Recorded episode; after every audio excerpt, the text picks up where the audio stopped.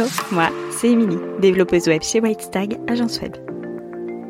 Après 5 années de e-commerce et 5 années dans le commerce, je suis devenue développeuse web avec pour mission de faciliter l'accès au web tout en créant un outil puissant au service de ton business. Si tu cherches des conseils et des astuces orientées web et entrepreneuriat, tu es au bon endroit. Prêt pour l'épisode du jour? C'est parti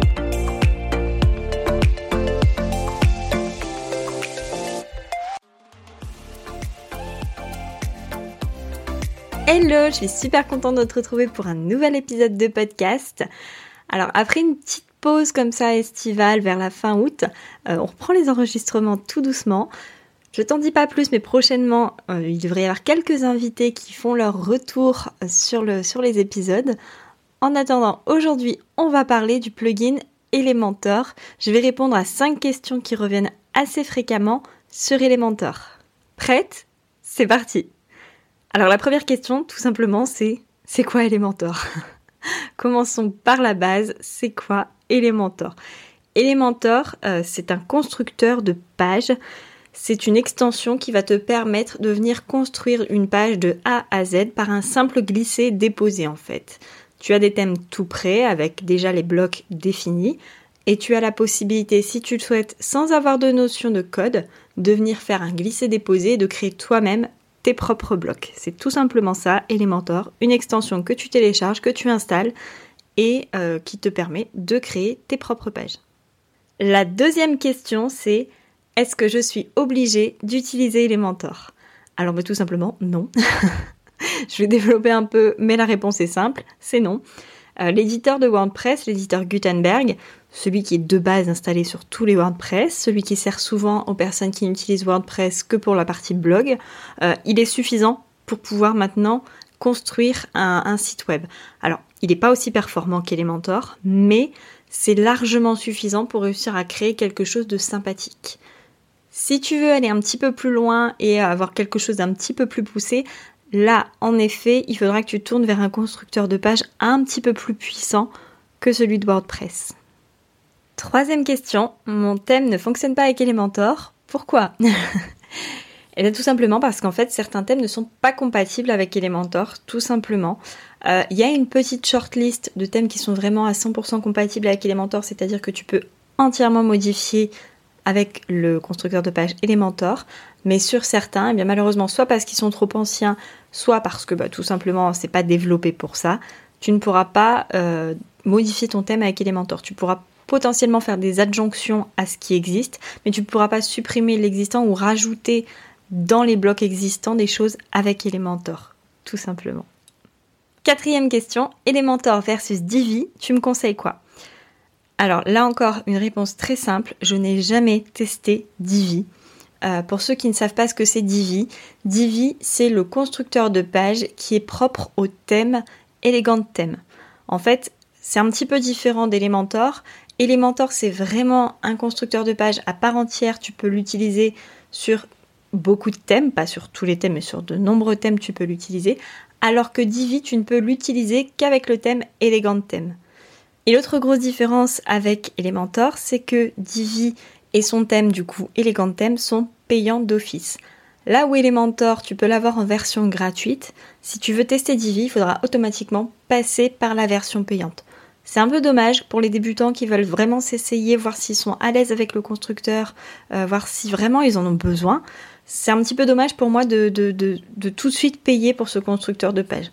Maintenant, si tu es formé sur cet outil-là, si tu sais que tu veux vraiment ça, que tu l'as repéré, etc., pourquoi pas? Mais si tu veux tester les constructeurs de pages, si tu es novice, si tu n'es pas sûr de l'utiliser vraiment complètement, pars plutôt sur Elementor. Et enfin, la dernière question, et je crois que c'est celle qu'on me pose le plus au sujet d'Elementor, c'est est-ce que je dois acheter la version pro d'Elementor? Est-ce que je dois céder à la version pro? Là encore, pour moi, la réponse est assez simple, ça serait non, on n'est pas obligé de le faire. Mais je vais nuancer un petit peu mon propos, euh, tout simplement parce que ça dépend de ce que tu veux faire et de ton niveau.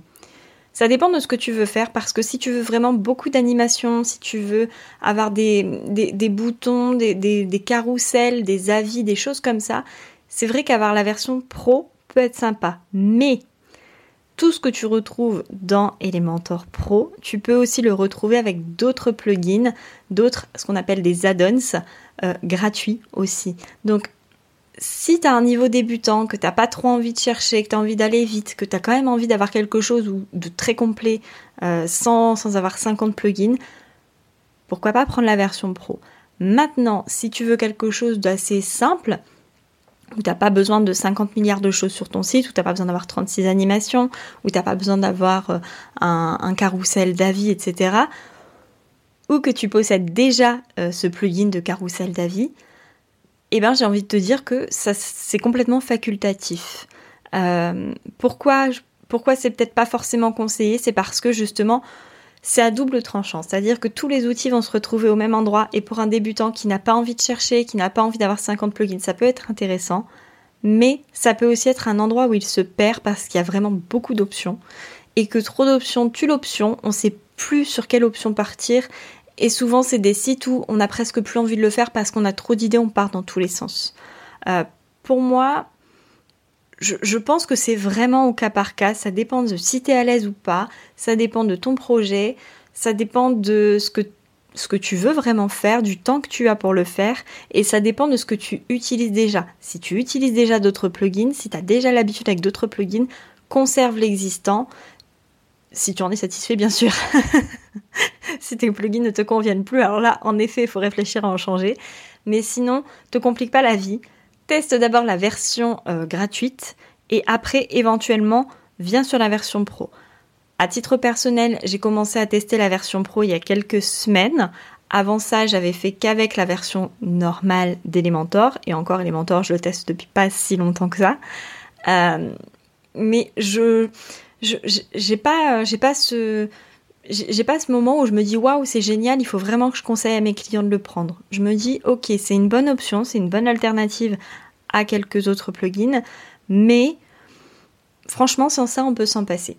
On peut complètement réaliser un site de A à Z avec Elementor et quelques autres plugins d'add-on qui vont venir compléter la version gratuite en fait tout simplement. Donc là encore une fois, c'est au cas par cas, pèse les pour et les contre. Voilà, c'est tout pour cet épisode sur Elementor, sur le plugin Elementor. J'espère avoir répondu à toutes tes questions. Si tu en as d'autres, n'hésite pas à me contacter soit par mail, soit via Instagram. Enfin bref, peu importe, tu as plein de moyens de me contacter.